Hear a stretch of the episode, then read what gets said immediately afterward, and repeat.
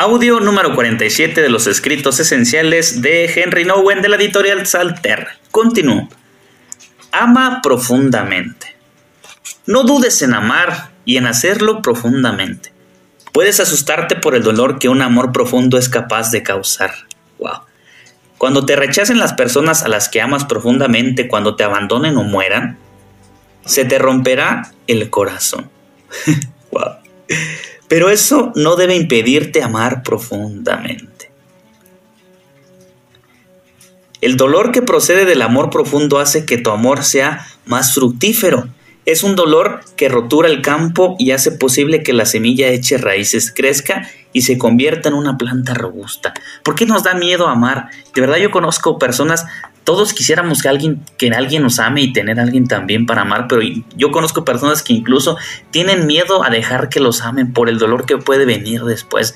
Pienso en una semilla que, que tiene que ser, que tiene que caer en tierra, que tiene que ser enterrada y que tiene que sufrir una transformación y que tiene que romperse para que de ella salga una nueva cosa. Piensa en una semilla, en el trigo que cae en la tierra y que tiene que romperse para poder dar vida. si la semilla pudiera hablar y decir, me estoy fragmentando, me estoy partiendo, pero de eso va a salir algo tremendo. Continuó, siempre que experimentas el dolor de ser rechazado, de la ausencia de la muerte, te enfrentas a una elección. Puedes amargarte y decidir no volver a amar. Conozco mucho. O puedes permanecer firme en tu dolor y dejar que la tierra en la que plantas tus pies se haga más rica y tenga mayor capacidad para dar vida nuevas semillas. Ojalá que seamos como estos segundos. Continuó. Cuando cuanto más hayas amado y te hayas permitido sufrir por tu amor, tanto más capaz serás de conseguir que tu corazón se ensanche y se haga más profundo. Cuando tu amor reciba y dé de verdad, aquellos a los que amas nunca abandonarán tu corazón, aunque aparentemente se alejen de ti. Hasta suspire. Continuó. Se convertirá en parte de ti mismo y así gradualmente construirán una comunidad dentro de ti. Te conviertes en aquellos a los que has amado profundamente. Cuanto más vivas, tantas más personas habrá las que tendrás que amar y que se convertirán en parte de tu comunidad interior. Cuanto más amplia sea esa comunidad, tanto más fácilmente reconocerás a tus hermanos y hermanas en los extraños que se encuentran a tu alrededor. Los que viven en ti reconocerán a los que viven a tu alrededor. Cuanto mayor sea la comunidad de tu corazón, tanto mayor será la comunidad de tu alrededor. Así, el dolor de sentirse rechazado, la ausencia y la muerte pueden convertirse en fructíferos. Sí, cuando ames profundamente, el campo de tu corazón será roturado más y más pero abundarás en gozo por el fruto que producirá. Recuerdo que una vez andaba en la pastoral y me encontré con una viejecita, este, muy lúcida, muy, muy, muy lúcida la señora, y ya tenía muchísimos años, creo que como 102 o 105 años. Y yo le decía a la señora, oiga, qué impresionante y qué bonito ha de ser vivir tantos años. y me dijo la viejita, definitivamente sí, joven, le hace, pero a veces también es muy doloroso. Le hace porque me ha tocado ver morir a mi esposo, me ha tocado ver morir a mis hijos, inclusive algunos de mis nietos.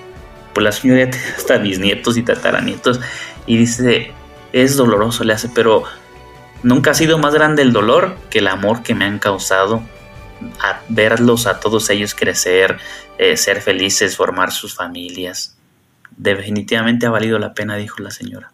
Y yo, wow, o sea, esta es una persona que de verdad ha vivido el amor en su propia carne y que ha decidido amar en la comunidad y que ha decidido dejarse amar. Imagínate que digas, prefiero morirme que, que ver morir a mis hijos. Oye, a lo mejor sí es muy doloroso, pero siempre ha sido mayor el fruto que el dolor. Continuó. Más allá de la seguridad. Es importante recordar que esta es una, que esta es una comunidad en espera, es decir, que no solamente crea un sentido de pertenencia, sino que también en realidad de la comunidad cristiana nos decimos unos a otros. Estamos juntos, pero no podemos llenarnos totalmente los unos a los otros. Nos ayudamos mutuamente, pero tenemos que seguir recordándonos que nuestro destino está más allá del hecho de sentirnos unidos como formando una piña. El apoyo de la comunidad cristiana lo es en una experiencia común. Esto exige un sentido crítico constante por parte de todos los que convierten la comunidad en un refugio seguro o en un grupito en el que uno se siente confortablemente. Tiene que resultar una animación constante a lo que está por venir. La base de la comunidad cristiana no son los lazos familiares o la igualdad social o económica o la opresión compartida o el coro de lamentaciones o la mutua atracción, sino la llamada divina. La comunidad cristiana no es el resultado de los esfuerzos humanos. Dios ha convertido en su pueblo llamándonos de Egipto a la tierra prometida, del desierto a una tierra feraz, de la esclavitud a la libertad, de nuestros pecados a la salvación, de nuestra cautividad a la liberación. Todas estas palabras e imágenes expresan el hecho de que la iniciativa pertenece a Dios y de que Él es la fuente de nuestra nueva vida en comunidad. es comprensible que nuestras enormes ciudades que sufren el, el anonimato busquemos a personas en nuestra longitud de onda para formar pequeñas comunidades, grupos de oración, círculos de estudios bíblicos y casas donde el grupo celebre la Eucaristía son caminos para restablecer o profundizar nuestra conciencia de pertenencia al pueblo de Dios. Pero a veces un falso concepto puede hacer estrecha nuestra idea de comunidad.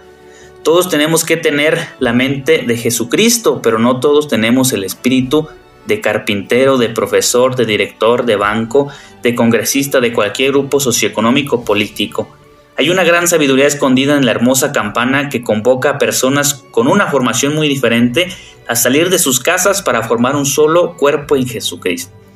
Precisamente trascendiendo las múltiples diferencias es como podemos llegar a ser testigos de Dios, que hace brillar su luz de igual manera sobre pobres y ricos, sanos y enfermos, pero también en este encuentro en el camino hacia Dios, es donde nos hacemos conscientes de la necesidad de nuestros vecinos y empezamos a curarnos mutuamente las heridas. Fíjate, ¿por qué en la teología de San Pablo habla mucho sobre el cuerpo? San Pablo tiene esta doctrina del cuerpo místico de Cristo, somos el cuerpo místico de Cristo.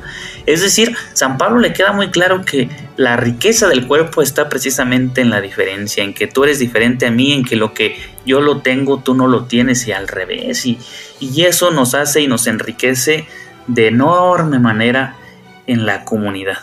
Y al fin de cuentas, la comunidad no se, no se sostiene en razón de lo de mí, que en cierta parte sí, pero se sostiene en que Cristo la ha formado. Porque cuando Cristo se va de nuestra comunidad, empiezan los pleitos, los chismes y ya saben en qué acaba el asunto. Continúo. La luz de el arca.